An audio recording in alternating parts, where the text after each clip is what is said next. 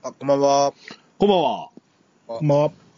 えっとですね、突然ですけど、はいこの間、あ、先週のドアラジの最後で、うん。あの、旅に、札幌市旅2で無道を倒したって話したじゃないですか。はいはいはいはい。うん。実は、同時期で、あれよりももの、ものすごい苦労したチャレンジをしていて、うん。っていうのが、札幌市旅2で、えっと、メイブ3を倒したんですね。えー、すげえ。倒したんですよ。うん。うん。結構苦労したんですけど、これは。うん。と、じゃあ一緒に、あのー倒してくれた、まあ、ちょ、ご存知、プリプリンヨっていう旅芸人がいるんですけど、あの人ね。はい。はい。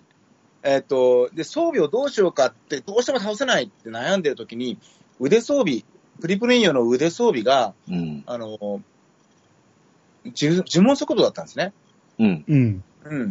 で、呪文速度はやっぱり、あザを早めにし、一人死んだらザを早めにして立て直すっていうのは重要なんですけど、うん。そもそも死なないことの方が重要だと。うん。はいはいはい。死ぬ前提の考えはやめようと。うんなの、で、うんと、ルカにもしくは、うんと、ヘナトスの腕をつけて、どっちがいいかなって考えてる時間帯があったんです。うん。うん。じゃあ、ヘナ、ヘナ腕を両方つけてみようと。うん。で、じゃゃあ、私ヘナ腕持ってないから買ってくれって買ってきたんですよ、プリプリンヨは。うん。うん。たら、えーっと、買った後に、あ持ってたって言うんですね。ヘナトス腕を。う。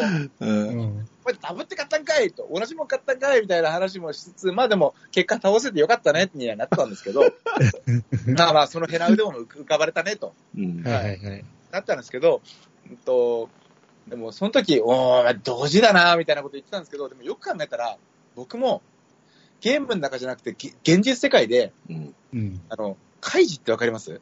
か漫画。うん。はい。はい。うんカイジを、同じ缶を買ったことがあるんですよね。うん。しかも1回じゃないんですよ。3回ぐらい買ったことあるんですよ、同じ缶を。あの、ハイジって、すものすごくて、なんか、気づくと2、3冊出てるんですよ、新しいのが。で、結構出るスピードが速くて、うん。あれ？また新しいの出てる、出てる、出てるって言ってるうちに、で、しかもカイジって、ものすごいシリーズでいっぱい、あの、何十冊も出てるんですけど、うん。うん。どの表紙も、カイジが困ってる顔をして、悪人が悪い顔をしてるんですよ。もう、どの表紙もそうなんですよ。うん。どのはい。表紙もカイジが困ってる顔をして、悪人が悪い顔をしてるっていう表紙なんで、俺も兄さんも同じもん思い浮かべてるもんね、多分ね。ね、もうんう、区別がつかないんですよね。うん。それ言い訳なんですけど、でもそれで3回ぐらいカイジ同じ缶を買ったことがあって、あ、俺もカイジでやったことあるわって。で、さらに遡って考えたら、ちょっとこれ、同じ、全く同じものではないんですけど、うん。あの、僕学生の頃に、あの、ちょっと、学校に行く前に朝ごはんを買ってこうと。うん。コンビニに寄って。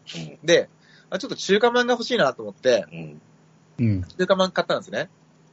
で、えっとお昼休み、確かその日天気が悪くて、お昼休みに、なんか外でめんどくさいからっていうことで、じゃあカップラーメンとパンを買ってこうと。うんで、その3点を買ってったんです。うんで、学校に行ってから気づいたんですけど、うんカレーマンとカレーヌードルとカレーパンだったんですよね。全然気づかなかったんですよ、学校に着くまで。あれ？俺どんだけカレー好きなんだよっていう。めちゃくちゃ被ってるじゃんみたいな。そういう買い物の被りっていうのが、うん。そう、ああるなーって思って、で、お二人あります？なんか、同じもん買っちゃったとか。まず、兄さんうん、多分同じこと言いたいんじゃないかな。あの、最後のは違うからね。まあまあまあ。カレーが好きだっていうだけですね、最後の。若干真相心理の部分があるんじゃないかと思うんですけど、それは。うん。あの、多分これうまそうやな思ってカゴに入れても、それ買って入れたこと忘れてるんですよね。はい。これうまそうやな、これうまそうやなって全部カレーやったっていうね。うまいもの、うまいもの、うまいもの言ったら全部カレーだった。ただの日本人じゃねえかよ。本当に。はい。はいカレー大好き日本人ですけどね。ともかく、あるかな、俺、そんなの。いや、漫画はありますよ。あります？ありますあります。漫画は結構ありますよ。これ持ってたっていうのは。俺、そ、いや、それないけどな。いや、うん、よくあるから、それを予防するためのアプリとか入れて、何巻まで買ったってチェック入れれるようにしますもん。あーなんか、あの、この話をちょっと会社の人にしたら、あわかるって、なんか、ワンピースで何回か同じの買ったことあるって言ってるんですよね。うん。でワンピースの表紙ってよく考えたら、やっぱりいろんな登場キャラクターが、なんか、仲間みたいな感じでこういるっていうか、そうそうそう。そんなのが多いので、うん。じゃあ、あわかるわ、みたいな。えあの、一つのえ区切りが長いから、しばらく10巻ぐらい同じような登場人物繰り返すんですよね。ああ、なるほど。だから似てるっちゃ似てるんですよ。はいはいはいはい。最近ね、漫画のコミックを買うってなると、はい。あの、前回のドアラジの最終、あの、エンディング付近でも喋ったと思うんですけど、じゃあ、はい。蒼天の空が出ますわ、とかね。はい。えー最近で言うと、俺だと大の大冒険の今、あの、リニューアル版がね、毎月はい2冊とか出るじゃないですか。うん。で、ほぼほぼ、あの、発売日に行くんですよ。うんあだから、平積みにされて置いてるから、だいたい最新刊だって思わ、を買うからいいんですけど、あ。はい。うん。この間確かにあ危なかったことはあります。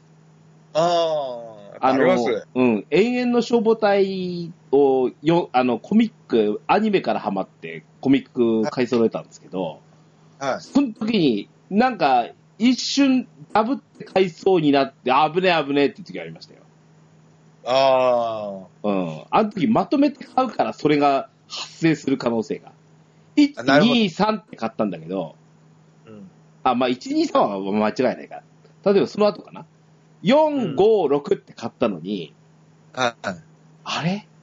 この間のケツって6だったっけ ?5 だったんじゃないっけ？ってなって、はい。6を手にしてるんですよ。危ないやねあ待ってよって思って、7、はいはい9にしたんですけど、あ。はい。うん3冊ずつとか買ってたんですよ。その時に。あ、なるほど危ねえ危ねえっていうのありました、確かに。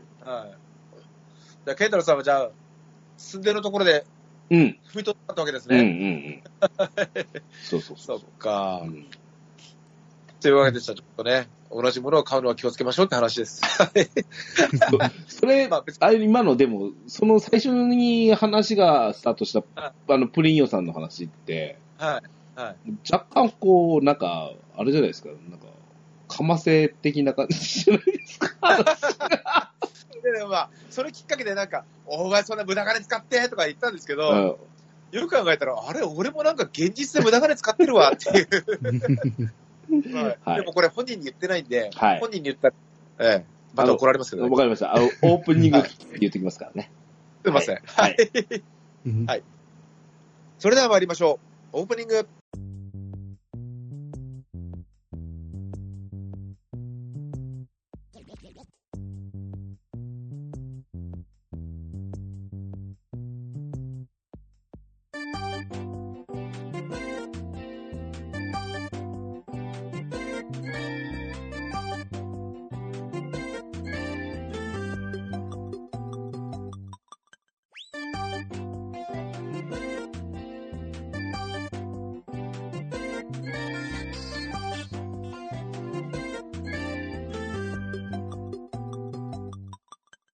始まりました。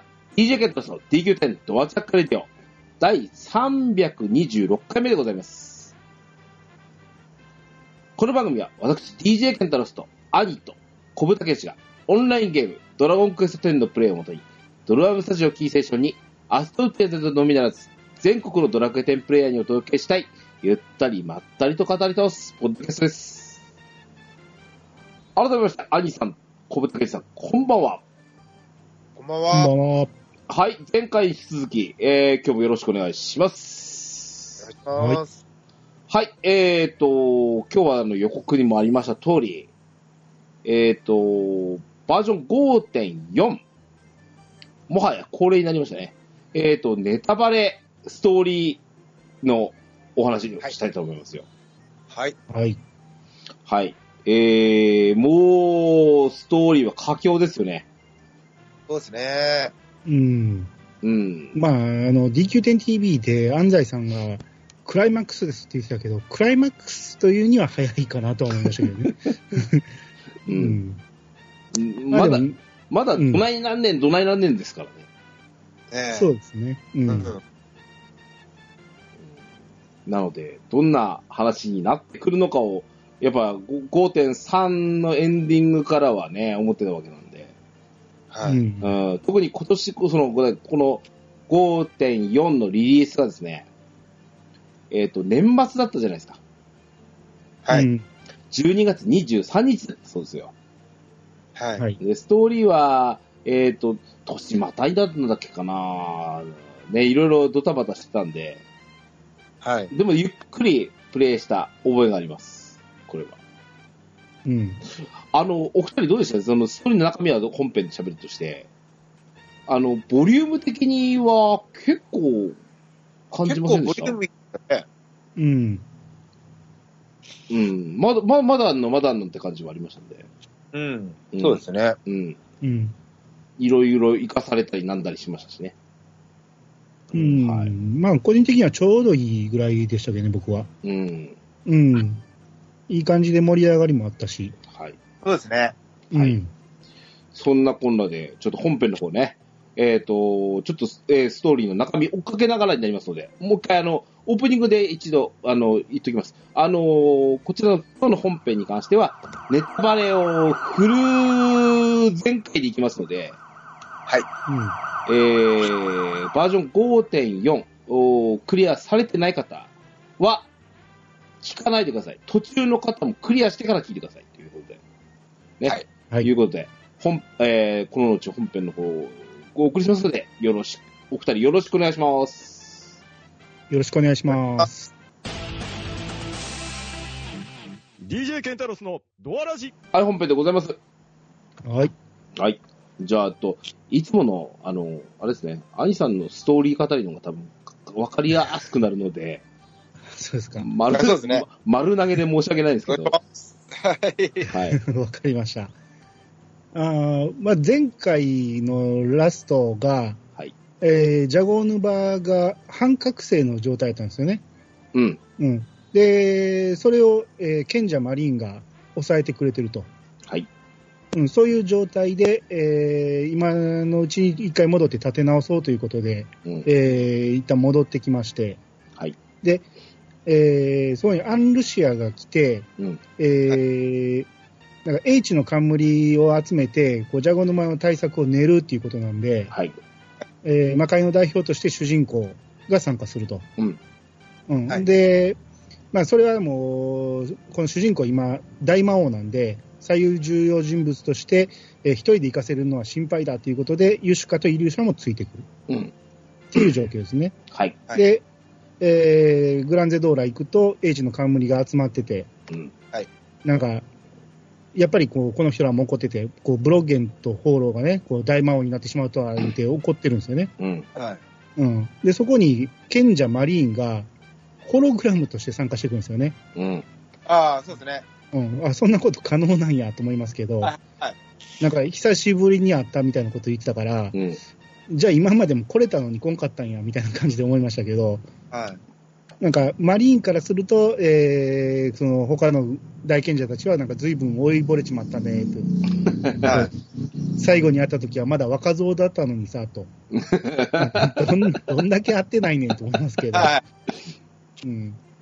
えー、まあ、この H の冠は、こう、魔界と戦うことを使命としてたんで、えー、ただ、まあ、こういう状況になってしまったんで、もう魔界も含めた一大事だということで、うん。はいえー魔界と手を結んで、えー魔界の者たちにも我々の H を分け与えてやろうと、こう上からで言ってくるわけですね。い。うん。うん。うんうん。上から。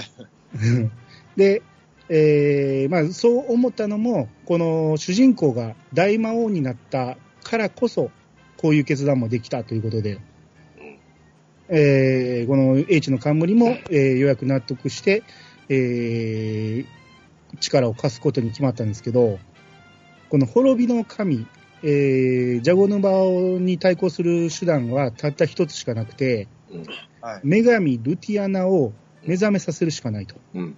そうですね。うん。で、それにはこう何万年も前の創世時代の神話を紐解く必要がある。うん。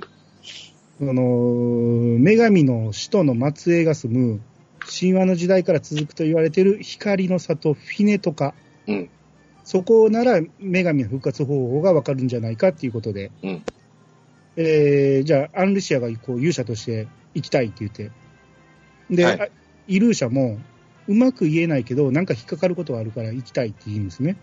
はい。こ この辺なんか、うまいこともうちょっと言いようないかなと思うんですけど、まあ、イルーシャは行きたいって言い出して、うん。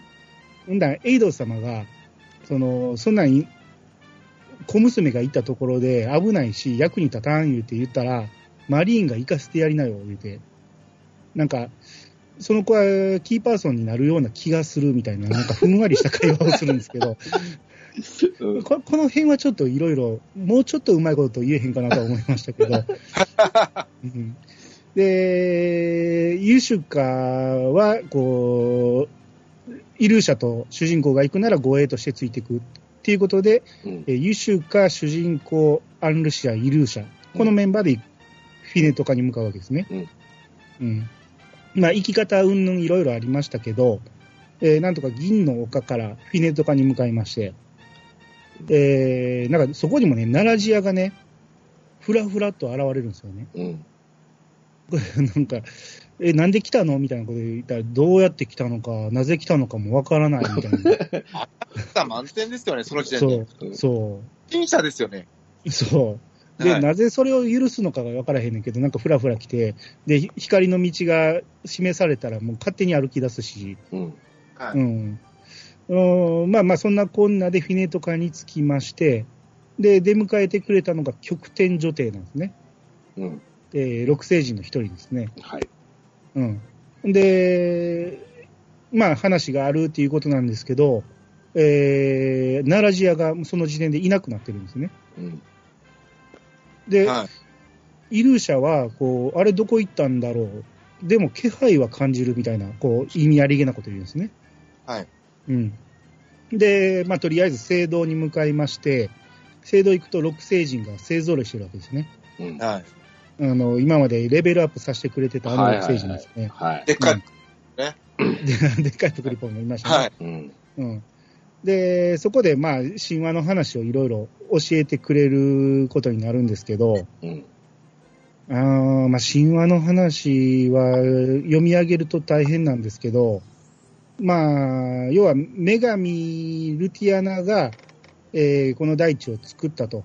で、その時に、えー七柱として、えー種族の神を作ったと。はい。前回の時に僕ら柱って、なんか、何？数え方の柱っていうのちょっとおかしいなみたいなことを言ってましたけど、うん。今回、神様を数えるとき全部柱って言ってるんですよね。うん。はい。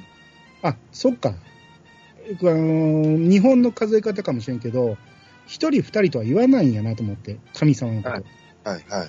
うん。あ、ここでようやく気づきましたね。これ、別に鬼滅から取ってるわけじゃないんですね。はい。だだから、七柱の神々と。はいいうことで、ナーツの種族の、えー種族神を、えールティアナが作って、ルティアナじゃない、えーあ、ルティアナか。ルティアナが作って、で、えーそこで平和が、えー続いてたんですけど、えー闇から、えー悪しき神が生まれて、はい。これが異界目新ジャゴ沼。はい。なぜ生まれたかはよくわからんけど、まあ生まれてしまったっていうことですね。えうん、で、えーまあ、神話の時代は、このジャゴヌバとの戦いの、えー記憶であるっていう、うん。まあ、そんな話だったんですけど、えーここである明らかになったのが、イルーシャは、えー女神のよりしろであるっていうことがわかるんですよね。うん。んまあ、女神の魂が入った入れ物っていうことなんでしょうけど、うん。えー最初は極天女帝はこう、おい、そこの娘みたいなこと言ってたんですけど、まあ話が進んできて、急に、えー女神のよりしろだって自分が言った途端、イルーシャ様って言い出すんですけど、はい。うん。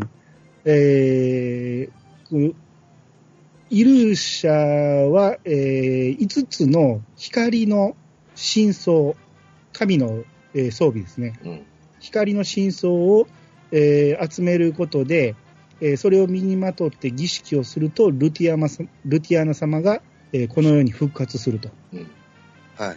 これにより、えー女神復活するんで、まずそれをしていこうということで、うん女神の祠を回ると、えー光の真相が集まるということで、えー祠を回っていくんですけど、はい。えーこれに同行を許されるのは主人公だけなんですね。で、なぜかというと、えーバージョン3の時かな、あの、ナドラガーと戦った時に、その、種族神たちの力をうん。授かったと。うんそういうシーンありましたよね。うん。うん。で、うんその時に、はい。えー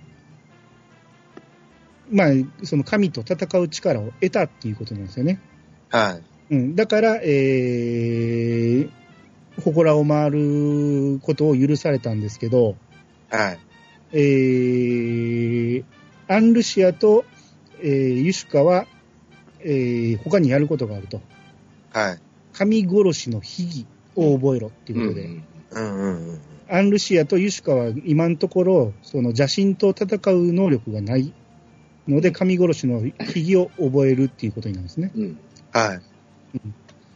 えー、で、まあ、祠を回っていくと、まあ、ここで一つ一つ、えー順番に神話を、えー教えてもらうんですけど、えー、えー、まあ、これ読み上げると大変なんですけど、えー、その、異界メッシンジャゴヌバが、えー生み出した7つの柱、うん。邪神の、が7つの柱あって、えー戦火の邪神、虚無の邪神、暴虐の邪神、近畿の邪神、長老の邪神、遠佐の邪神、活欲の邪神、うん。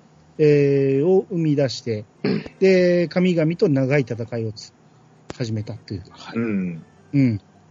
で、えー、ただ、その大地は荒れ果ててしまって、えー女神ルティアナが、えー神気を込めた、神の気を込めた輝く矢を放って、うん。邪神どもを次々に射抜いて、はい。結局、結局ルティアナが全部解決したんですけど、うんうん。えー邪神が倒れた地は汚れを残したけど、えー女神はそれ以上広がらぬようにその場に封印していった。その封印されたのが、この今回っていってる祠の場所なんですよね。うん。うん。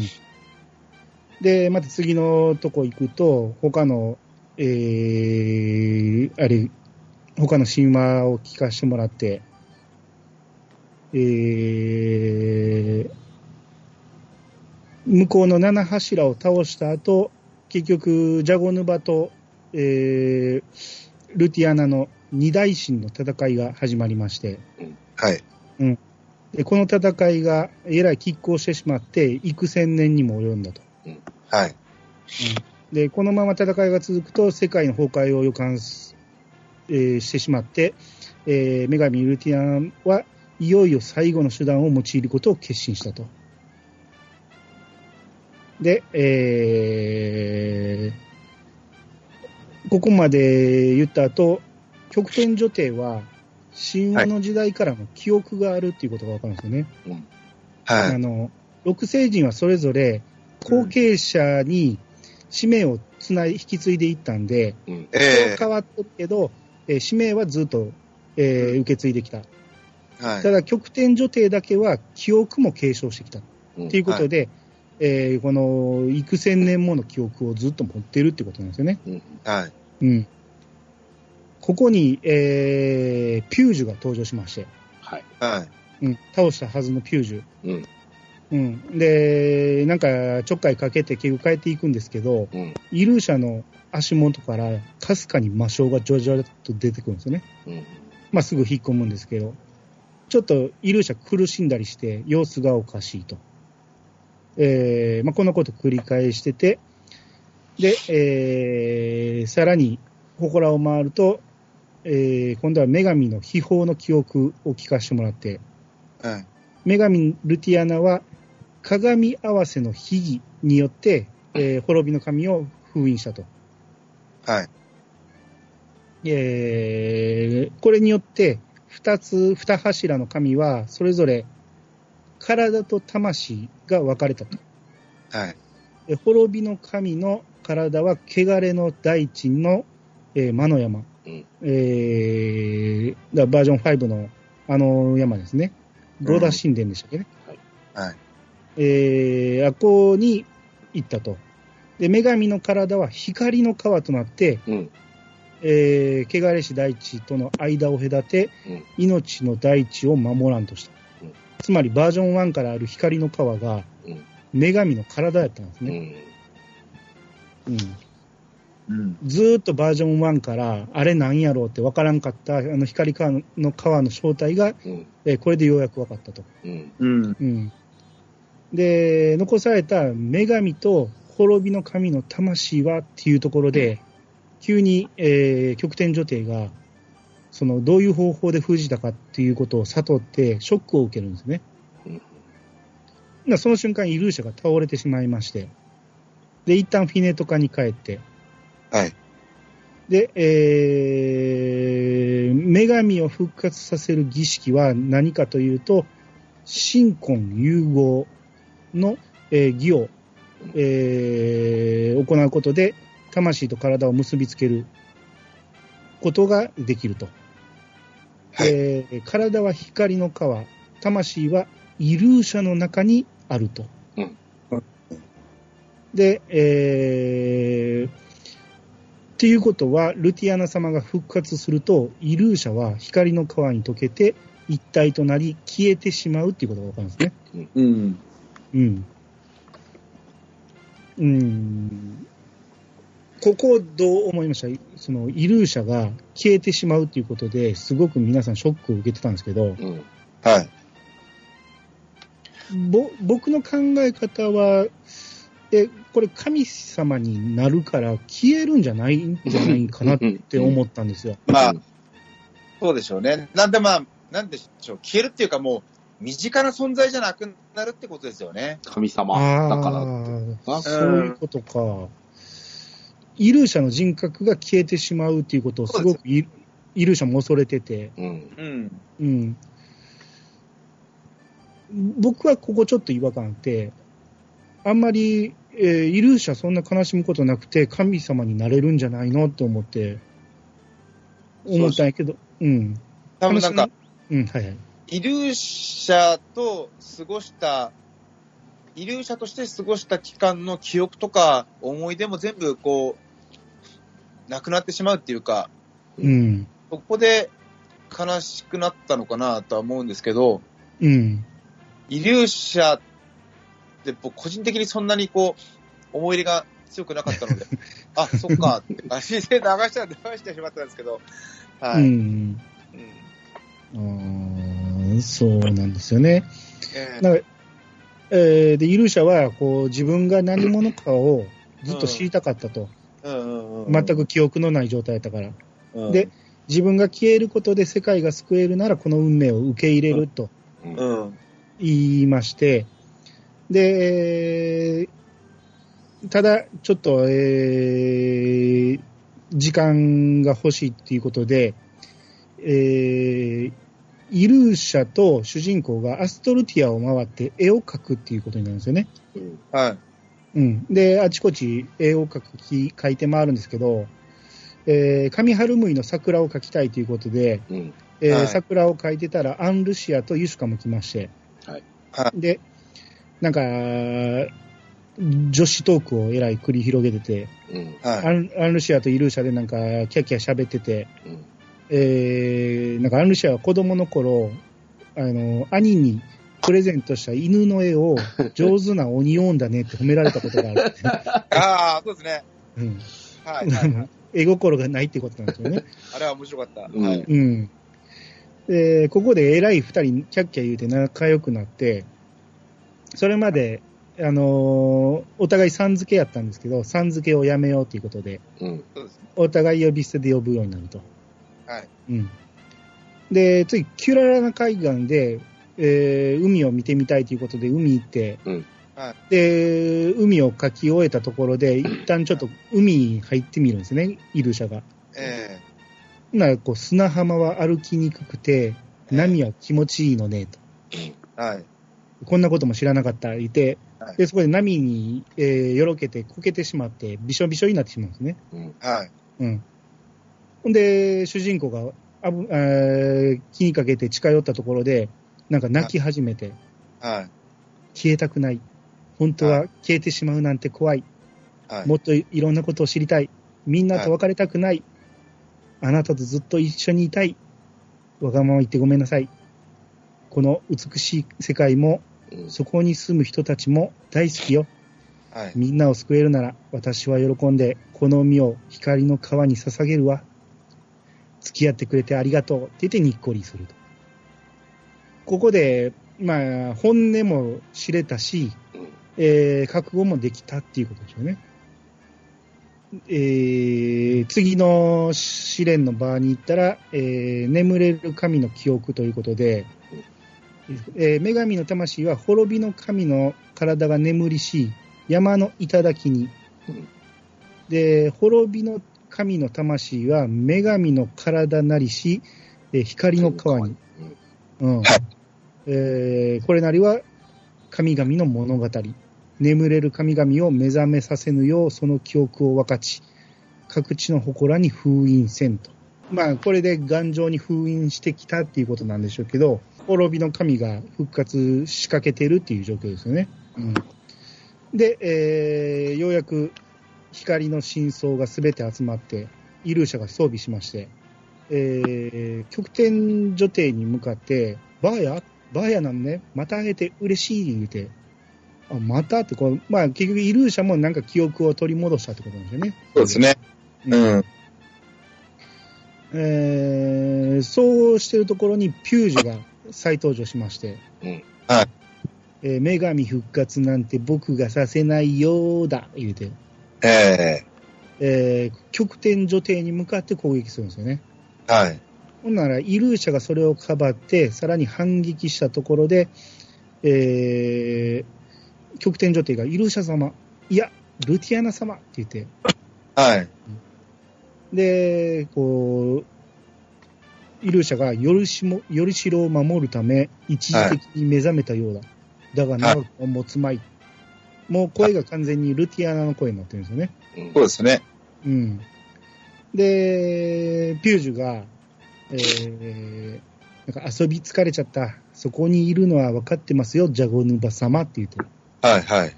なイルーシャの足元から、こう影が見てきて、そこからナラジアが出てくる。うん。えでいや、久しぶりだね、バーヤ。ええ僕が滅びの神のよろしろ、えー僕が滅びの神のよりしろとなって以来かな。えはいこ。の前、ジャゴヌバ神殿で思い出したんだ。あの巨体が僕の本当の体なんだって。そしたら、急にモヤモヤが晴れて、僕のやりたいことがはっきりしたんだ。あの別れた体と一つになって、この世界を滅ぼしたい。それが僕の生まれた意味なんだって言うて。はい。まあ、結局、ナラジアの正体は、はいジャゴヌバの魂だったと思いますね。うん魂のよろしよりしろだったんですね。うん。あまあ、途中から、うすうす分かってましたけど、ええうん。で、しかも、いなくなったけど気配するっていうのはもうイルーシャの中に隠れてたってことなんですよね。うん。はい、はい、はい。うん。で、あの、ジャゴヌバ神殿に行った時に、もうすでにナラジアの記憶は戻ってたと。はい。うん。えー、ただまあ、まだ力は取り戻せてないんで、はい。えーこの女神復活のきっかけができるまでずっと、えーはい潜んでたっていうことですよね。はい。はい、はい。うん。うんで、えーここにナラジアがいてることで、えーこうするように邪神が復活、目覚めまして、はい。えー近畿の邪神ヤファギルっていうのが現れて、うん。はい。うん。で、ナラジアが、さて時は満ちた。僕ええらと共に来いって言って、うん。で、ルティアナが承知、いざ、ルファ神殿へ言って、一緒についていってしまうんですよね。で、アストルティア、アルストル、えーアストルティアの子らよ、心配は無用。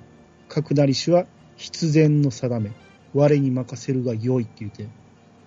言うんですけど、任してていいかなと思いますけど、うんまあ、この時はちょっと意味不明でしたよね。なぜついていかなかったのか。うん、まあ、最後まで意味不明は意味不明なんですけど、えー、そこで、えー、ルティアンが行ってしまったということで、えー、一旦フィーネとかに戻って、はい。で、えー、極天女帝が、えー、ナラジア様はイルーシャ様と共にルティアナ様によって作られし創生、二つの星、うん。えー当時のわしはお二人に仕えておった。じゃが、ナラジア様は滅びの神のよりしようとして、光の川の中に封じられたはずなんじゃ。うん。光の川の中におったってことなんですけど、うん。えはい。ナラナラジアってどこで現れましたっけ？あ、急に出てきましたよね。えっ、と、あ5.2 5.1?1?2? いや2ぐらいですいいかなに。あの、アンルシアたちが魔界に来る直前ですよね。そっかそっか。急に大魔王女に来たんですよね。そうですね。あ、そうですね。うん、大魔王城でなんかね、あの、休んでたり、ね寝てたりなんだりっていうのを見てる感じですかね、確かにね。そうですね。うんずっと具合が悪そうな感うん。うじで。んうん。うんで、えー、新婚融合の儀が行われるのは、えールファ神殿だと。うん。うん。それはもう光の川の中に立ってる。はい。えー、ルクスガルン大空洞にほど近いっていうことで、うん。ええー、それは、えーガミルゴの縦島から行ける場所なんですけど、えはい。そういえばガミルゴの話って、うん。はい。昔ちらっと出てきたんですけど、はい。あのー魔性が吹き出してるこの縦島から、はい。えーその魔性を止めてる止めるためにガミルゴが巨大化して、はい。盾で魔性を封じたっていう話をうん。はい。昔はい。してたんですけど、うん。うん。これはどっかで回収されるのかなと思って、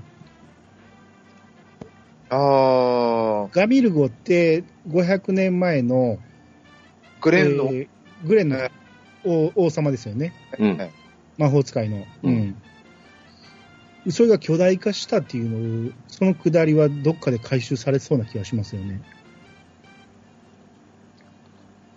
するかな。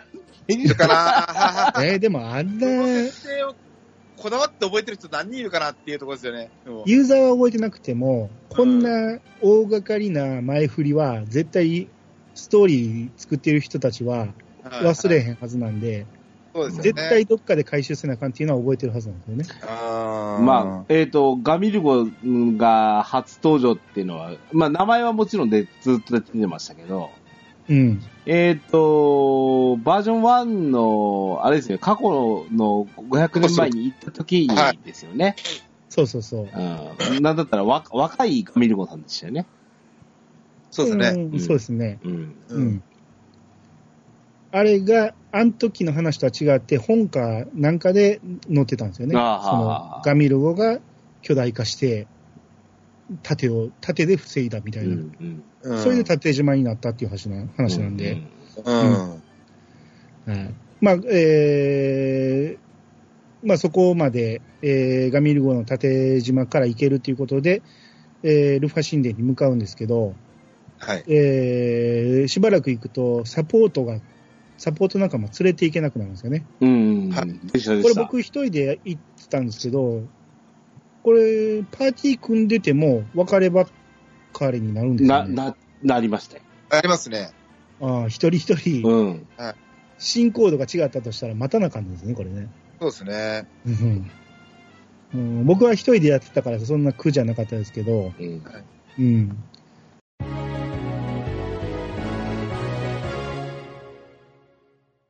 えー、まあ、ルファ神殿に入り、入り口に入ると、こう、ちょうどもうイルーシャとナラジアが歩いてるんですよね。はうん、タイミングがすごいんですけど、い。はい。えーそこに近畿の邪神が現れて、えー、ユシュカが、こう、神殺しの神器で、えー 一撃で倒しまして、はい。おすごい強いと思ったら、じ実は3体いて、うん。はい。で、最初のやつも蘇ってしまって、うん。はい。で、三つの体で一つの魂。三つが倒れぬ限り、何度でも蘇る言うて、そうですね。すぐ、すぐ言ってくれるんですよね、これね。。はいうんすぐ弱点を。うん、ジャゴヌバ様に近づけぬよう言われた言うて飛んでいくんですけど、うんえー3つ塔があって、3つの塔のそれぞれの屋上に飛んでいくんですよね。うん。でここまで来いみたいな感じでう。ん。う。うんん。わかりやすい。筋肉マン、筋肉マンみたいな世界ですよね。そうですね。で、ここに来る前にユシュカがね、ちょっとし、えー、何か細工してくるみたいな感じで言ってて、それが結局、えー、バレリア、アスバル、シーン、エステラを呼んできてくれてたんですよね。うん。で、ここで全員集合しまして、で、3つに分かれて、えーはい3、2、2に分かれるんですけど、はい。えー神殺しの新規を習得しているのが、ユシュカとアンルシアと主人公。はい。はい。これがそれぞれのパーティーに入らなあかんということで、はいえーユシュカとアスバルが組みまして、うんで、アンルシアがバレリアを選びまして、うん。で主人公、残った主人公とシンイとエステラがパーティーを組むと。で、これ、それぞれ3つのパーティーを交代で動かしながら、うん。えーいつものこうパズル要素のあるうん。ラスダンですよね。うん。そうですね。うん。うん。今回、意外と僕の、あれは、そんなに難易度高くないなと思って。うん時間はかかったけど、そんな難しくなかったなと思ったんですけど、あそうですね。うん。この、主人公以外を動かすことをちょっと楽しみながらやってたんで、うんこの辺は、うん、いいギミックやなと思いこました、こん。な、こんな演出するんだねって思いましたもんね。はいはいはい。うん。で、さらにボス戦があって、それぞれの、えーパーティーでボスと戦っていくんですけど、これもちょっと面白かったですよね。ユシュカを使えるとか、アンルシア使えるとか。そうですね。うん。最初だけちょっとね、やり方がわからなくて、ユシュカ・アスバルパーティーだけは2回ぐらい死んでしまいましたけど、まあ、戦い方分かったら、あとはアンルシアとか主人公とかは全然問題なく倒せましたけど、はい。まあ、まあまあ、ちょうどいい難易度かなと。うん。うん。ただ、ここね、ボス戦、その経験値は入らないですね、やっぱりね。あの、ユシュカとかに経験値入ってもしゃあないから。うんまあ、なるほど。そうかう。ん。だから僕がやった時はもう難易度選べたんやけど、はい。ただやっぱ維持になって強いを選んでやってましたね。うん うん。別に経験値入らへんにやったら弱いでええかなとは思ったんやけど、まあちょっと維持になってやりましたね。うんで、えー、まあこの道中もずっとね、アンルシアとバレリアはね、ちょっと険悪な感じだったんですよね。うんまあもともとこうバージョン5入った時にバレリアにアンルシアやられてますんで、うんまあそうですね。うんうんで、なぜアンルシアはバレリア選んだみたいなことを、えー話してるんですけど、うんはい。えーこう戦い終わると、バレリアが、助かったぞ勇者。強くなったな。だが、貴様はもっと強くなれる。この先も鍛錬を怠るなっていう。な、アンルシアが、ええ、そうね。あなたに情けない姿は見せられないものね。だからこそ、この戦いも、あなたと一緒に戦うことを選んだのよっていう。まあ、あれですよね。少年ジャンプ的展開ですよね。そうですね。あの、ちょっとついでに言っちゃうと、あの、なんだっけ、あのクイーン総選挙の時に、う。うんん。あの、あアンルシアが登場した時に、ちらっとこう、バレリアを見るんですよね。ありました、ありました。そういう一寸もあって、まあ、二人はライバルなんだなっていう。うん。はい。うん、そう。なそうですいい、いい関係だと思います、そこは。そうですね。このバレリアの出れ方もいいですよね、このね。まあ、うんそうです。うん アンルシアって、やっぱ、はもう長年我々見てるじゃないですか。ええはい。だから弱いところも見て、はいうんそれでこそ強い強くあるべく勇者っていう、勇者姫っていう、こう、もう絶対的勇者姫じゃないですか、我々にとって。はい。うんうんで、あの、なんですかね、本当になんか、まあ、なんか、ちょっとね、弱さを見せてた時期だったら、なんか強がりにすら見えるんですけど、でしょうけど、うんあのもう、なん、なんですか、あの、バレリアを前にした時の、もう、い引っ張りって言い切るアンルシアは、ああ、強なっったら、この人やっぱ勇者なんやなって思いましたよね。ああ、そうですね。うん。そうですうね。ん。はいなんか、うんで、今までのドラゴンクエストシリーズっていうのは、やっぱり勇者っていうのは、例えばイレブンだったりするんですけど、自分がプレイじゃないですか。うん。それに対して、やっぱ、アンルシアっていうのは、ぼ僕らプレイヤーとは違う勇者うん。ですから、はい彼女の人格っていうものがもう出来上がっていて、はい。うん、こ、ここに、この、この、今、ここで共闘してるっていうのは、もう、ずっとバージョン2から、なんか成し得てきたものの集大成がここにあるみたいな部分があって、うん。あの強さが見えるアンルシアはいいね。う。そうですね。うんん。ねだからこの辺、この3つに分かれたパーティーのこのギミックは非常によく描いてて、うん。うん。これは良かったですね。ただ、一緒にストーリー進めてた人たちは、これ終わるまで待たなあかんかったわけでしょ？はい。それともこっからバラバラになったわけですか？バラバラになりまし なりましたか、やっぱり。トロなんて言うんですね。ほぼ、僕の場合はほぼ同時に終わったんで、なんかみんな。ああ、ほんなら合流できますよね。はい。はいはいはい。うん。で、これそれぞれボス倒し終わったら、まあちょうど同時に倒し終わったということで、えーえー向こうの邪神が、えー倒れたわけなんですけど、うん。ただ、まあ、ジャゴ沼様のとこに行かせるわけにいかんということで、そこにつながる道をね、自分が爆、自爆して、えー道を壊そうとするんですよね。うん、で、えーユシュカとアンルシアのところはもう壊されてしまうんやけど、主人公のところはエステラが気づいてくれて、はい。エステラが体を張って防いでくれるんですよね。はい。うん。ただ、えーエステラ怪我をしてしまって、で、えー動けなくなって、シーンはその、えー手当てをすると。うんということで、主人公一人で行ってくれっていう形になりまして、はい。うん。主人公の道だけ残ってたんで、主人公が一人で行くと。うん。はい。で、進んだところに、ピュージュが再々登場ですね。はい。あの、はいちょちょっとピュ、ピュージュの前にいいですか？はい、この、はい。えー近畿の邪神、ヤファギルっはいはいはい。あの、なんだっけ、なんつうんですか、これ？ペストマスクってやつ？ああ、ーはいはいはいはい。あの、ちょっとね、嫌ですよね、あのフォルムね。ああ、まあ、カラスみたいなやつですね。うんうん。さっきあの、オープニングで漫画の話したじゃないですか。うん。はいあの、永遠の消防隊にも、うん。あの、ペストマスクつけたやつが出てくるんですよ。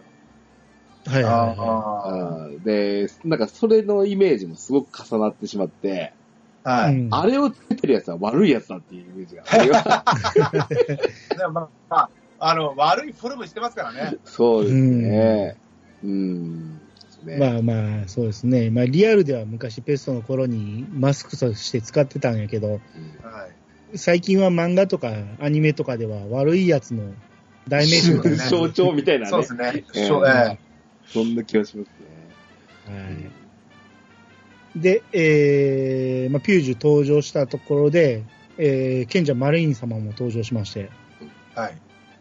で、ここで言います。えーピュージュが、あはは、マリーン、えー、君とジュリアンテの人形はまあまあ役に立ったよ。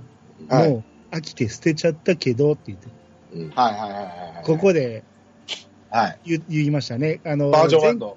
はい。そうそうそう。いや前回、小豚さんが言ってて、あれ、本物じゃないでしょ言って言ってたんですよね。うんえあのー、ま、ま、賢者、うんマリーヌ。うん。えうん。あれ、僕と、ケンタロウさんも知らんかったですよね。で、兄さんもあの後一緒にぐらいで見ましたよね、確か。見ました。うん。あのー、映写機見ましそうて、はい。確かに、んあのー、マリーン倒れた後、人形になってたんですよね。でね。そうなんですよ。うん。はびっくりしました。ねえ。ここで伏線回収か。そうそうそう。えあれにき、え、小豚さんの周りはこれ結構みんな当たり前のように認識してたんですえいや、僕はなんか、ああ、人形だったんだってことは、じゃあ、賢者マリンって別にいるんだなっていうのがずっとあって、うん。で、あの、養成図書館もあったじゃないですか。うん。はいはいはい。で、じゃあ、で、なんかラストに、賢者マリーンが出てくるじゃないですか。うん。うん。これが本当のマリーンなんだなってずっと思ってたので。いや、でもあの時は結構えタイムラインとか荒れてましたよ。そうあの、あれでしょ？実は合わないじゃないかみたいな感じでしょ？合わないんじゃなく、合わないというより、うんあれが、うん。要は、オーグリードに行って、ああなんの？みたいな。ああ、いや、僕はそう思って、思ってなかったので、そっか。いや、それ、結構多くの人が思ってた、勘違いしてたんじゃないかなと。そっかそっか。それは知りたくなかったみたいな、つぶやきとか結構見ましたけど、僕もそう思ったしなんかでも、でも、妖精都市館ってもう、は第1話からもうバッドエンドってもうなんか、みんな分かってましたよね。どう考えても不幸な結末しか思い、なんか、ええならないだろうっていう。うん。いや、それがまさかのバージョン1のあいつになるって思わんかったっていうか、うんそう勘違いさせられてしまって、うん。そっかそっかそっか。うん。いやー、んで、それで前回びっくりしたけど、であそんなはずないと思って映写機見たらそうなってて、で、それがさらに今回ちゃんと回収してくれたんで、そうですね。うん。うん。いやー、小豚さんの言ってたことは正しかったと思いました。いえいえ。はい。はいで、マリーンが、ピュージュとは古い知り合いでね、うん。ちょっとした因縁があるのさ。う。うんうんうん。で、ピュージュは、この、普通に戦ったらあかんと。こう、はいつくべき急所をあぶり出すためには、まず正体を暴いてぶちのめす必要があるっていうことで、うん。うん。ラーの鏡を取り戻取り出すんですね。はい。便利なアイテムですね。ね、はい。前にも出てきませんでした、点で。いろいろ出てきてますよ。ねなんか、何回か出てきてますよね。ラーの鏡、天で、あ、出てきたか。なんかはい何回か出てきてる気がするんで、何個あんねんって話ですよね。はい。で、それに移すと、えー、実はピュージュは長老の邪神、嘲笑う邪邪神の、えー、ピュージュやった。うん。えらい巨大化して、なんか、格好悪くなりましたけど、あの、なんかロボットみたいになりましたね。なんか。なんかね、うん。おうーんで、マリンが500年ほど前、汚れの谷にある、えー女神の祠の封印を破って、ジャゴ沼復活のために暗躍してたのさ、と。はい。うん。これと古い知り合いとは繋がらへんと思うんで、ピュージュとの因縁っていうのは何やったんやろうなと思う。なんでしょうね。なんか、ただただ、単にピュージュ人って、うん。初登場って、うん。ガートランド城じゃなかったですか？そうです。そうですね。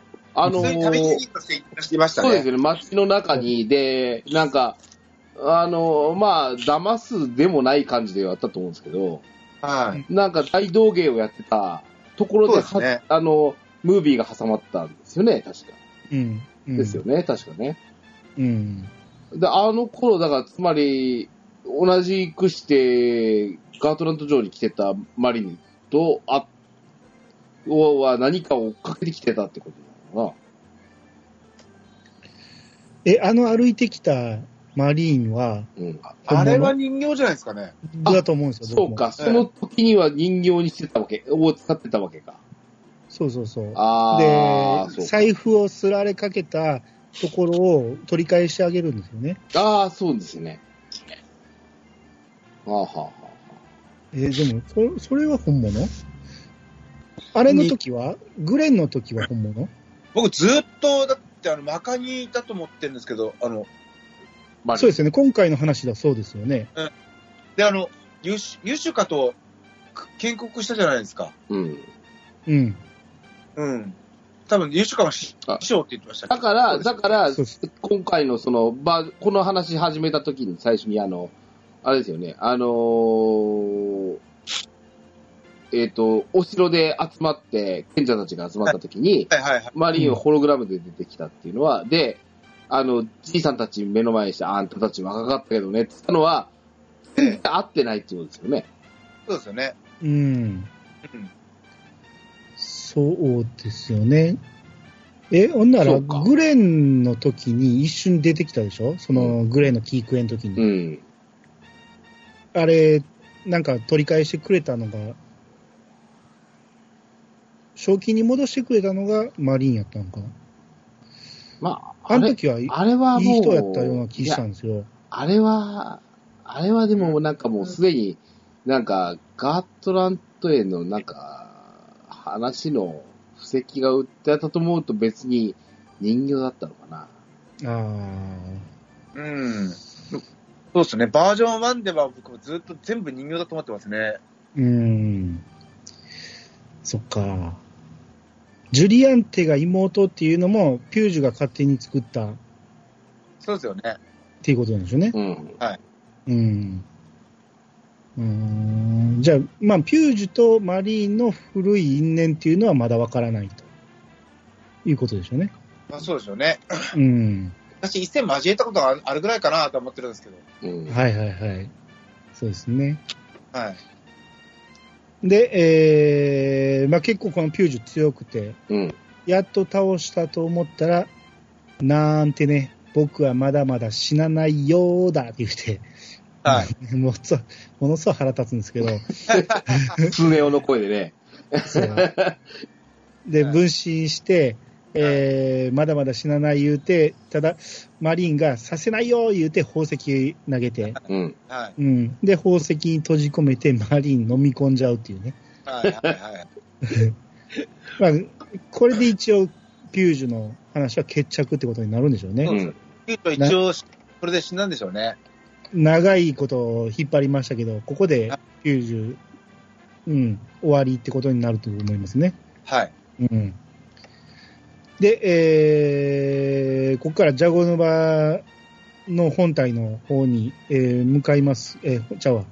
えーそうそう。なぜマリンがここにおるかっていうと、えージャゴヌバの本体が、えーはいもう覚醒寸前だと。うんはで、マリンの封印がもう維持できそうになかったからもう退散してきたと。はい。もうそこにおってもしゃあないということで。うんはい。で、えー先に進むと、イルーシャとナラジアが、なんか、祈りを捧げてて、で、えールティアナを復活させるには、この二人同時に新婚融合の儀を執り行う必要があったと。うん。えーだから、ほ滅びの神のよりしろと知っていても、奈良城と一緒に、えー行くしかなかったと。で、だから、このイルシャはついてきて、えここで二人同時に、えー新婚融合の儀を行っていると。はい。で、祈ってる間に、こう、手首の茨が弾けまして、うん。で、そのまま光の川にイルシャが飛び込みまして、はい。なら、そしたら、えー女神ルティアナが復活するんですね。ええーまあ、超でかいですけど、うん。これが、えーピュージュが言ってたんですけど、もうすでにカルサドラ火山とシエラ巡礼地に、えー邪神が蘇りかけてると。そいつらが蘇ったらもう、えーお前らなんて一発で終わりだみたいな話をしてたんですけど、うん。えはいこ。のルティアナが、このそれぞれの邪神を弓弓で一撃で倒していくんですよね。うん。あっちゅう間に。で、はいえー、ナラジアが、えー主人公に、光あるところに必ず闇はある。でも、闇があるところに必ずしも光はあるだろうか。うん、それ、好闇きです。そのセリフ。これいいですよね、ええうん。闇はそれだけであることができるんだ。うん光なんていらないんだよ。いいで。はいこれ、ほんまに、あ、ほんまやって思いましたよね。そうですね。これまで僕らの常識は光と闇は表裏一体で、いいんだよねっていう話をね。そう、うん必ず一緒にあるって言うんやけど、うん。あ、そういえば闇だけで存在できるなっていうのは確かに思いましたよね。そうですね。うん。あ、うまいこと言うなと。で、ねえ僕は君たちに感謝してるんだ。ジャゴ沼が肝心、えージャゴ沼が完全に力を取り戻すには、女神の茨の封印が邪魔だった。でも、君たちはその茨を振りほどいてくれたんだよ。何を言ってるのかわからない？ふふふ。じゃあ教えてあげるよ。女神がジャゴ沼を封印したのは知っているだろあれはね、自分と相手を同じように封印する強力な呪いだった。うんルティアナといえば、えールティアナといえど、ジャゴヌバを封印するには、それしか方法がなかったんだろうね。うんたとえ自らを犠牲にしたとしても、そしてたった今、女神の封印が解けた。そ,、えーその時、もう片方のジャゴ沼の封印はどうなると思う？もう分かっただろ君たちの光の女神だけでなく、滅びの神をも復活させてしまったんだよ。ご苦労だったね。特に君の働きは見事だったよ。あはははは。イルーシャもこのことは知っていたよ。それでも、愛する世界を守れると信じて、ルティアナを復活させることを選んだんだ。ルティアナが勝てるかどうかなんてわからないのにね。さあ、舞台は整った。この神々の戦いで、世界の命運が決まる。君にも見せてあげよう、言って、こう、場所を移動してくれる、させてくれるんですけど、はい。あの、ルティアナ、今やん。倒すなら。はい。はい。この瞬間、たっぷり喋ってんねんから、この瞬間に奈良ジアぶっ潰すか、それこそまだ半覚醒のジャゴヌバ、いやあの弓で撃ち抜けばええのに、あの、ちゃんと待ってくれるんですよね、ルティアナまあ、あは、ね。れですよ。戦隊ヒーローが変身するまでは待ってくれるのと同じですよ。そうですね。はい。は、はいい。そこを突っ込むのは野暮ですよね。で、場所移動したところで奈良ジアが、さあ目覚めよう。滅びの神ジャゴヌバ。僕と一つになって全てを滅ぼすがいい。奈良ジアにとっては一つになるっていうことなんですよね。そうですね。うん。イルーシャとはちょっと考え方が違うんですよね。うん。うん。うん。で、ここでジャゴヌバがとうとう復活してしまうと。はい。で、ジャゴヌバ対ルティアナの戦いになるんですけど、ルティアナが、えー、弓をね、横に持ちまして、ボウガンみたいな形ではい。あ放つと、えーものすごい数の弓が飛んで、えー矢が飛んでいくと。光の矢が。で、これによりジャゴヌバがもう傷だらけになってしまうと。めちゃめちゃ強いんですよね。で、えーただジャゴヌバは、こう、さっきやられた邪神の2つうん。を、えー引っ張り込んできて、で、2つくちゃっとまとめて、えー飲み込んでしまうんですよね。うん。ほな、傷が塞がると。で、ジャゴヌバの攻撃。これは、ルティアナが、えー逃げて、逃げても追いかけてくる。で、それを逃げながら弓で弾こうとするんですけど、撃っても撃っても追いかけてくる。うん。で、最終的に直撃食らってしまいまして、えールティアナが光になって、えー穴に、えー入っていって、そこが、えー光の川みたいな光の池になってしまうんですよね。いや、結局、ルティアナ負けてしまうと。はい。で、ここで、えーそれを地上から見てた、えー一同、絶望するんですよね。はい。えールシュカ、えー、うーんと、ユシュカも、どれ、えーどうすればいいんだ、みたいなこと言ってて、はい。ここで、G、えー、じゃあ、to be continue。はい。次回、闇の根源。まあ、5.4、ここまでなんですけど、うん。はい。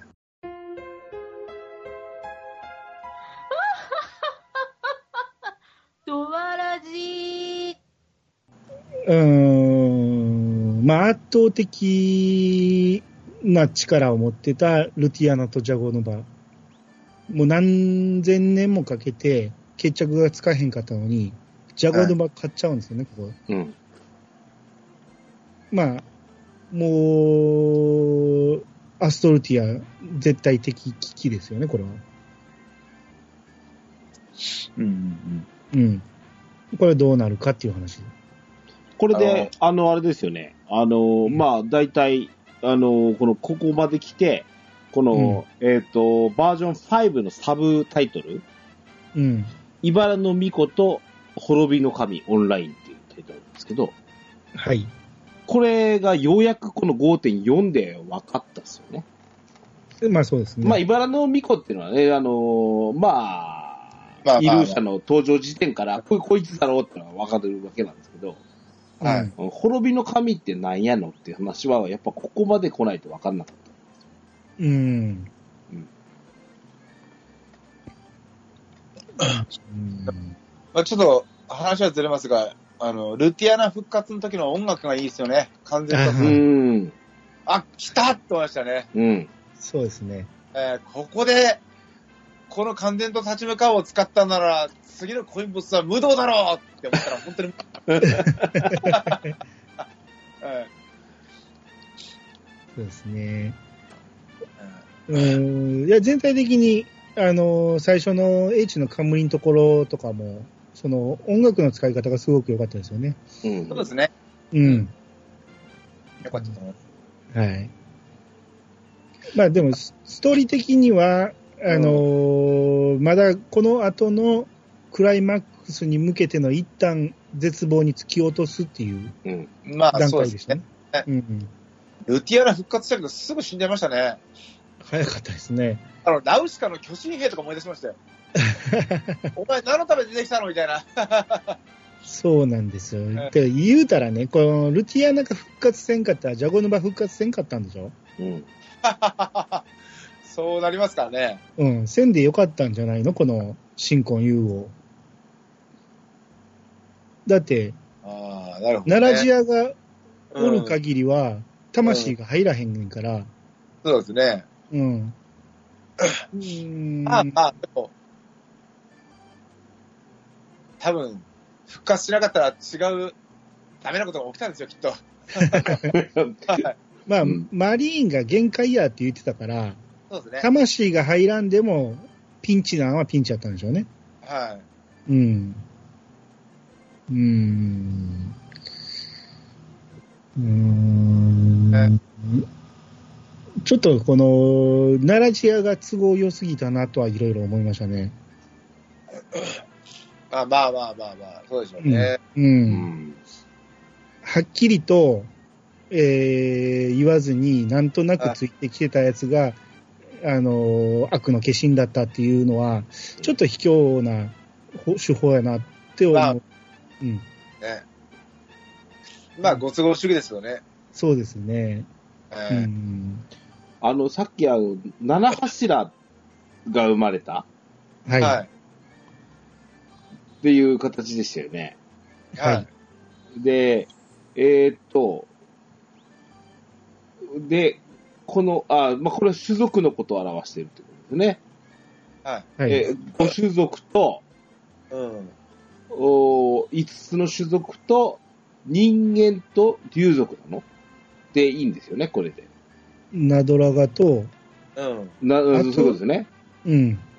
人間の神ってなんかいましたっけ？人間の神はいたんじゃなっけ？いますね。いましたっけ？はい。でそれで七柱か。うん。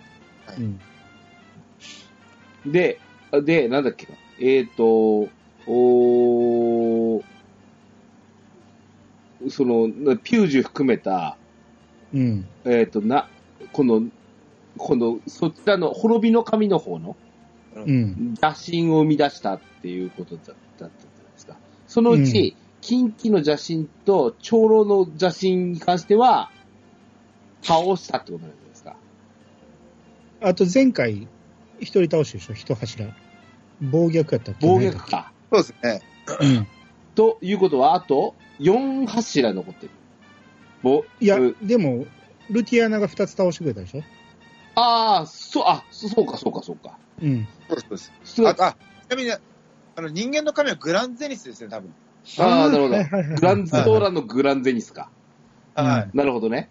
はいはいはい。あだから、えー近畿、長老、暴虐、あと二つ倒し、えーもう取り込まれたんで、バージョン5.5で戦うべくは、あと2柱と。二柱あるんですよね。そうですね。あそれなら大丈夫かな。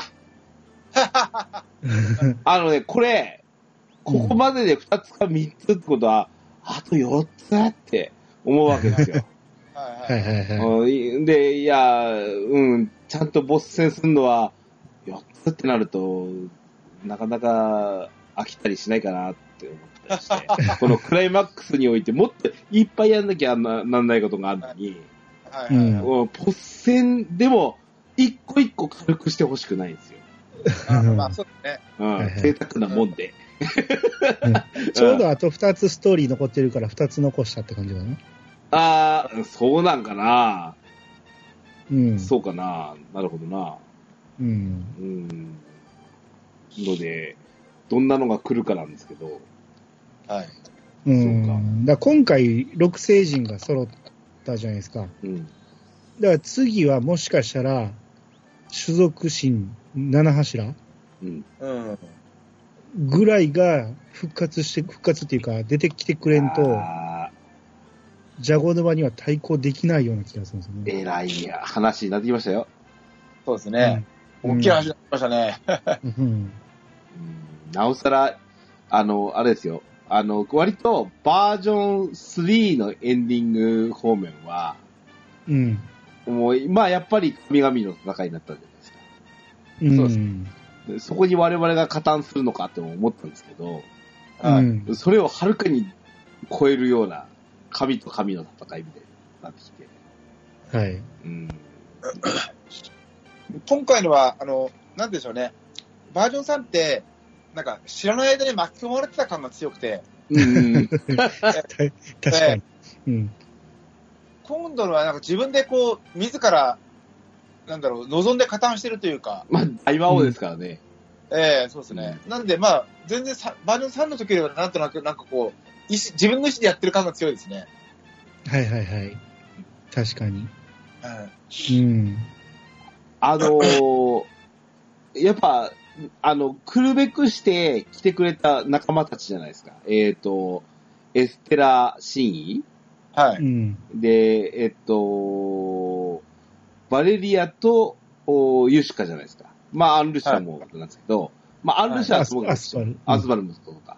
で、あの、ユシカって、まあ、当然なんか、あの、ヒロインとは違う、その、主人公と一緒に冒険をしてくれる仲間としてずっとバージョン4って、あ5で来たじゃないですか。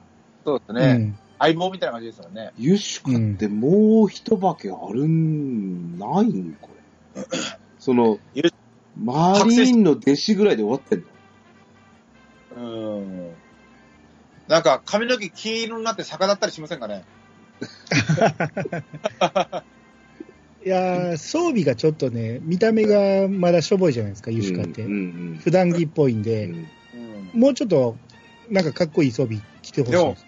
ユーシカの剣すごいですよね。剣はすごいですよね。アストロンでしたっけ、うん。うんううん。ん。確かなんか、魔剣アストロン。魔剣アストロンですよね、ユーシカの剣って。うん。うん。で、うん。あーそうですね。あと C って、はい。竜になれますよね、まだね。なりますね。うん。それ今回出してくれたらいいのにと思ったんやけど、あうん。あの姿にはもうならないんですかね。C の姿より、あのね、あっちの方が、あの、人気あると思うんだけどなうん。俺うん。あ、はい。言うならば、ユシカポジションでしょ？だだったでしょ？あの時って。まあ前はね、ね。バージョン2、3はそうでしたよね。うん。うん。うん一応生き、生き、そうそう、クローズ、生き返し受けてますからね。うん。そうですね。まあ、その、圧倒的な敵なんで、うんこれを主人公たちが倒してしまうと、その後のエンドコンテンツがすごく変な感じになってしまうんで、なんか一工夫必要でしょうね。これを倒すための無効化するような何かが。まあまあね、エンドコンデンスを同列に並べちゃうともう、それはそれ、これはこれで考えなきゃいけないなと思いますけど。うんうんあの一つ思ったんが、その、バージョン1のラストとか、バージョン1からししょっちゅうあの手がビューンって伸びてきてるんですよ、黒い。うん。はい。はいいっぱい伸びてきたあの手は、はい。結局、ジャゴヌバの手やったってこと？そうでしょうね。そういうのは出せるんや、ジャゴヌ出せるんでしょうね。バ。ああの吐息封印されてるのにって。そう。だって、ラスボス、バージョン1のラスボス倒した後、あの手に追っかけられましたからね。そうですね。そうですねう。ん。うん、いや、最初はあの手は大魔王やと思ってたんですよね。はい。うん。でもそうでもなかった。なくならへんかったから、結局、ジャゴ沼の手なんでしょうね。うん。そうでしょうね。うん。うん。今回のその何、冒険のた途中なんですけど、うん。あのー、えっ、と、その光、光の、うん。はえっ、と、なんだっけ、えっ、と、ここの、探しに行ったとこ。ルティアナが、フィネとか、い。はいはいはうん。で、銀の丘から、い銀の森から、い。うん。ああ、行くんだってことを言われた。あそうですね。ああれ探しに行って、えー、なんか、ゼルダの迷いの森みたいなやつをやってるんですよね。そうでしたね。あれね、実はね、めんどくさーと思いながらも、うんはい。めっちゃ楽しかったんですよ。ああ、まあまあそうでしょうね。あと、楽しかったですよ。う。うんん。なんか、なんか、知らない、あの、今までそこにあったのに、そうそうそうそう。こういうやり方をしないとたどり着けないみたいな、ね。うん、とこ、まあ、うん当然後付けではあるもののですよ。まあ、僕もあの、フクリポなんで、ああ、フクランドにこんなところがあったのかそうそう。こああ、なるほど、俺たち今まで気づかないわけだって騙されてるんですけど、あそこはなんかこう、お使い感、お使いなんですけど、う。うんん。いや、なんか、うん、そういうなんか謎解きを含めた感じにもなっててですね。うん。でもあの銀の丘って実は、もともと銀色じゃなくて、うんあ。の、はいはい何でしたっけ、あの、うんと、フクリポの賢者、なんだっけ、えフォステイルあ、フォステイルだ。うん。フォステイルが、あの、バズズと戦った？うん。戦ってなんか魔法かなんかで銀色にしたんですよね。そうそううん、そうそうそう。で、それがシルバーデビルになって、そう。うん。それ、色が抜けちゃったっつうんだよね。そうですよね。フォステイルのせいなんですよね、あの銀色って。そうですね。うん。こうん、で、フィネとかに着いたときに、う、えあの、またあの、ひ光の道辿ってくんのめんどくさいなと思って、そ、はいはいはい速攻にルーラストーン登録しに行ったんですけどえ、あ、そうですね。うん。あの、後でよう見たら、メガルーラストーンに追加されてるんですよ。てる。そうん俺もやったな、それは。俺もやりましたね。うんはい特に道中ね、あの、戻るの面倒だな、とかと思って。そうそうそう。うん。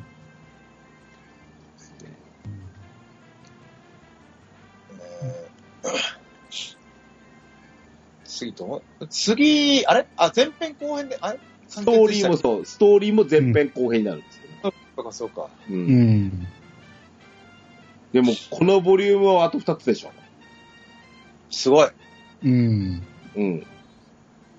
ねなぜバージョン5.6じゃダメだったのか、わかんないですよね。うん多分それは、お偉いさんとのお話があるからじゃないですか？5.6にするにはボリュームが足りなかったんじゃないですかね。ああ、そう、あそれだけか。うん。そうなのかなと、勝手に。うん。なるほど。うーん。まあ今のところ手段が全くなくなったっていう状況なんで、うん。えうん。えまあ、ここからどう返していくかですよね。そうですね。ちょっと期待ですよね。うん。でも、ジャゴ沼はきっと倒すんですよね。もうバージョン6まで持ち越しってことはないですよね、きっと。いや、倒しちゃうでしょ なんか倒して、じうクソーって、次こそはーって、なんか逃げられるとかないですよね。う。うん。ううんん。一応はでも、このバージョン1からこのドラクエ10にずーっと続いてたラスボスの存在じゃないですか。うんはい。これを倒してしまうと、次のボスどうなんねんって話になってきますもんね。うん。そうですね。うん。まあ、そこはまた考えるんでしょうけど、なんか、ちょっと、なんでしょう、寂しい気もしますよね。バージョン1からずーっとこう、8年間、リアルタイムで8年間追っかけてきたボスじゃないですか。そうそうそうん。で、なんか早く倒したいっていう気持ちもあるあるけど、ちょっと寂しいなっていう。うん。うん。だって、ここまで、その、レベルキャップ解放してくれるのは、うん。はい。こいつを倒すためだったわけじゃないですか。そうそうそうそう。うん。じゃあ、次のレベルキャップ解放の、ね、理由はどう持っていくのかっていう。そうよね、あの、ろろえっ、と、六星人、うん。あえーが、そそのために、あんたらのその、あの、キャップは上げるんだよと。そうですね。うんつで、あの、そこまでに力をつけたのならば、つ次なる、その、あの、何？お前たちの使命のために、また力を励みたまえって言われてね、うん。まあ、それがレベルキャップだったんですけど、まあ確かにね。きっとあれですよ。地上ではもう、お前らの敵はいない。ここの世界では、ああーっていう感じだと思いますよ。うん。そうでしょうね。ええ我々の力なら、力ならば、地上のものをも超えられるみたいな。我々の力？あれ？っていう感じだと思いますよ。うん。どうなんですか？ねわかんないですけど。まあ、あの、まあ、ね、次の、まあ、5.5前編、多分後編にしか結末つけられないと思うんですけど、はい。うん。あのー、うーん、兄弟である魔戦教はい。うん。その話も全くこう見えてないじゃないですか。あれ、すごいですよね。兄弟で世界を牛耳ろうとしてるわけですから。うん。うん。とんでもない奴らですよ。うん。ですね。まあ、この世界を作ったのがルティアナやから、他にも世界があるっていう可能性はあるんですよね。まあ、あの、ロ、ロトゼッタシアじゃなくてなんだっけ、あの、うんバンから吸ったやつは、うんアレフガルとか、うん。はうん。ね、ルビス様ですし、うん。ああ、そういうことですね。はい。うん。ああ、ルビス様を使うって言ってもあんのか。今、悪い顔しましたね、今。うん。まあ、まあまあ、あの、ね、あの、はい。バージョン5のうちはそれはないでしょうけどね。まあまあ、そうでしょうね。あの、うんルティアナさんがお友達なのよって連れてくるかもしれないです。あとあれですよ。まだ、大空を飛ぶが使われてないじゃないですか。おお。なるほど。はいおおなるほどね、えーっていうことは、ね、レティス、ラーミアが、どっかで出てきてほしいなと思うんですけど、それ以上言うと多分、小豚健さん消されるので、されますね。そその辺にししとこうかしらね。と危ないうんいやいやいや、でもまあ、あの、うん、まあ、クライマックスに向けてのお話ですよね、もう完全にね。そうですね。う。うんん。どう、どうですかね？あの、ジャゴヌバっていうのは、ストーリーボスとはいえ、俺たちに絶望を見せてくれるのはボスなんだろでも、ストーリーボスですからね。やっぱ、全員がこう、クリアできるボスじゃないとダメじゃないですか。う。うん。ある程度の強さは必要だと思うんですけど、まあ、指導ぐらいじゃないかなと思いますよね。あの、なんか、なんだろう、手応え的には、歯応え的にっていうか。そんなもんかしら。うーん、と思いますよ。うん僕はこれはしばらく倒されへんボスでもいいと思いますけどね。ま あ、どうでしょうね。なんか、うん。ドラゴンクエストって誰でもこうレベルを上げれば倒せる、クリアできるっていうのが、ドラゴンクエストだなっていう側面もあると思うので、そこは、がどう挑戦してくる。兄さんの方向だと、一旦5.4で、あ、5.5前期が戦うよと。うん。5. じゃなくて5.5後期で、うん。しばらく、その、すべてを背負ってラスボスと戦うんやけど、しばらく倒せなくて、うん。えー、なんやったら弱が解放されて弱で倒したい人は倒して。でも今日は、ほあの、ほんまにごく一部のユーザーしか、そう。っていうボスでもいいかなと。あ、まああ、そうですね。あの、うんドラクエファンとしては絶対そっちの方が楽しいんですけど、うん。どう今のプレイヤー層とか考えると、うん、そうなんですよね。だからこれ僕が言ってるのは、バージョン2の思い出で、2の時、もうちょっと絶望的に強かったんですよ、僕が戦うにはね。あまあまあ、周りは倒してましたけど、僕はもう、ほんまにラッキーでなんとかギリギリ倒せたっていう思い出があるから、あの達成感っていうのはすごかったと思うんですよ。うんあうん、そういうのが味わえるボスってしばらくなかったんで、うん。うん、あってもいいかなとは思いますね。そうで、うん。で、その、おうん、しばらく経って、スキルが追加されるなり、レベルが解放されるなりして倒せるようになるとかでもいいと思うんでね。ただ広場はめっちゃ荒れると思いますね。あれあれですよ。うん。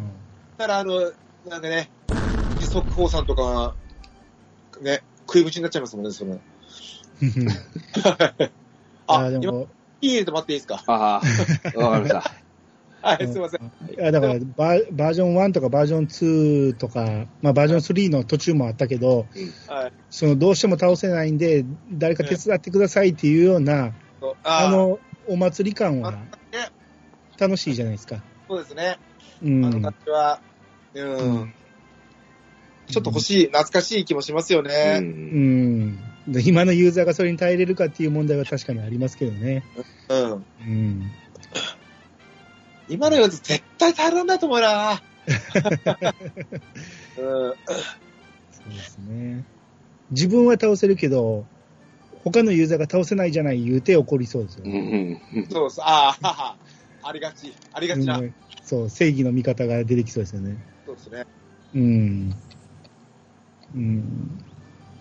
まあ何しても楽しみですよね、これはね。そうです楽しみですね。でっうん。かく広げた風呂敷を畳み始める。うん。うん。うん。畳んだけどでかかったりしてね。うん。はいうん。まあ、それも、よかった。な最後に、ああ、よかったじゃん、バージョン5って。うんうん。うん、って思えるように。まあ、本当にバージョン5って割と序盤から、あの、ストーリーは高評価でスタートしてるじゃないですか。はいうん。うん。割と俺中だるみしてない気もするので。そうですね。そうですね。これバージョン5。うん。うん。なので、うん、この後の展開は、はい。うん。早速に、今月のその、DQ10TV ですか？はい。えっ、と、5.5の最速情報は出てくるのかなと思ってるので、はい。うんええあのーこちらもちょっと楽しみにしてますね。はい。今日はもう、ね、ストーリーどうしても中心でしたけれども、うんはい。さ、果たして5.5、どういった、あのーおストーリー以外の、はい。あの、コンテンツの、おがか、あのーなんだろう、復調とか、そうはいい。ったものも、いろいろ入ってくるんじゃないかと思うし、楽しみですね。はい。以上、お5点、えー、ドラゴンクエスト10、えー、バージョン5.4、ストーリーネタバレ会でございました。はい。とわらじ。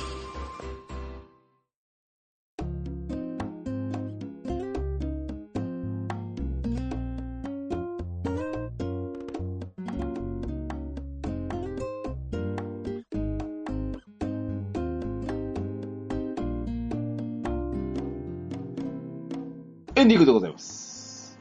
はい。はい、お二人とも長丁場ありがとうございました。こちらこそありがとうございました。はいはい。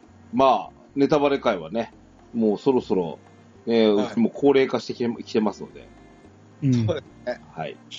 えー、あの、なんですか、プレイヤーイベントなんかでも、うん。やっぱ同じことされてらっしゃるようですよ。あうんうん。あのネタバレ座談会的なね、あ、ね。うんえー感じでもやってる、いらっしゃるみたいですし。うんあのーやっぱ、あのーあとね、最近を、あの、見て、見ると、あの、はいえっ、とね、えー、ツイッターとかで見るとね、考察されてる方っていらっしゃるじゃないですか。うん。はいはい。先ほどのその何、あの、神様がどうだとか、はい。うんあー実はほら、あの、ささっき、やられちゃった、多分、これ、この後だと思うんですけど、やられちゃったあの紙、あの、写真って誰だったのよとか、みたいなのとかね、ああ、う深読みしてみたりとか、うん。はいはい。ちゃんとあの、ストーリー上で明確になってないものを、あの、考察してみたりとかってされ、されてるのがあるんですけど、まあ、あの、うんこういうね、あの、ことが行われて、なんか、ああ、そうだったんだ。あの、ドラクエ以外でもあるじゃないですか、そういうなんか、こう、ハマったストーリーで、これ面白かったわっていうのを調べてみると、実はゲーム中で全然分かってなかったことが、設定資料で分かったりとか、うん。うん。それまた明確になってないけど、うーん、深読みしすぎてしすぎてこうだったとかっていうのは、ドラクエシリーズでもあるじゃないですか。えー、あります。うんうん、こうやってるうちがね、やっぱ面白いですよね、これね。そうですね。うん、そうですね。うん。あのー本当に5.5のね、えー、がか完結して、うん。はいそれでも多分そういった、あのー考察、で考察から生まれる、例えば二次創作みたいな部分もですね、はい。あっていいのがドラクエ10だったりすると思うので、ううんん。うん。ねうん。なので、そんなところを楽しみたいなと思いますです。はい。はいはい。はい。というわけで、えっ、と、またね、えー、小豚健さんは、えーはい次回のご登場もちょっとお待ちしてます。ありがとうございます。はい。というわけで、お待ちしております。はい。はい。えーというわけで、えっ、と、今回はね、えー、300、何回 ?26 回。はい。えー、締めになりますので、はい。おはい二人ともありがとうございました。ありがとうございました。ありがとうございました。番組へのお便りをお待ちしております。メールアドレスは、ドアラジオ at gmail.com。こちらまでお便りください。簡単な番組の感想などは、ツイッターでハッシュタグ、ドアラジをつけてツイートしていただくと大変嬉しいです。スマートフォンポッドキャストアプリ、Spotify、Amazon Music、ユー YouTube 版はベストセレクションを展開しております。ゲームしながら、家事しながら、通勤通学のともにぜひドアラジを楽しんでください。バックナンバーもいっぱい。DJ ケンタロスの DQ10 ドアチャッカレディオは毎週日曜配信です。それでは、今日も良いアストルティアライフを。お相手は、DJ ケントロスと、兄と、小畑健志でした。またお会いいたしましょう。さようなら。さよなさよなら。さよなら。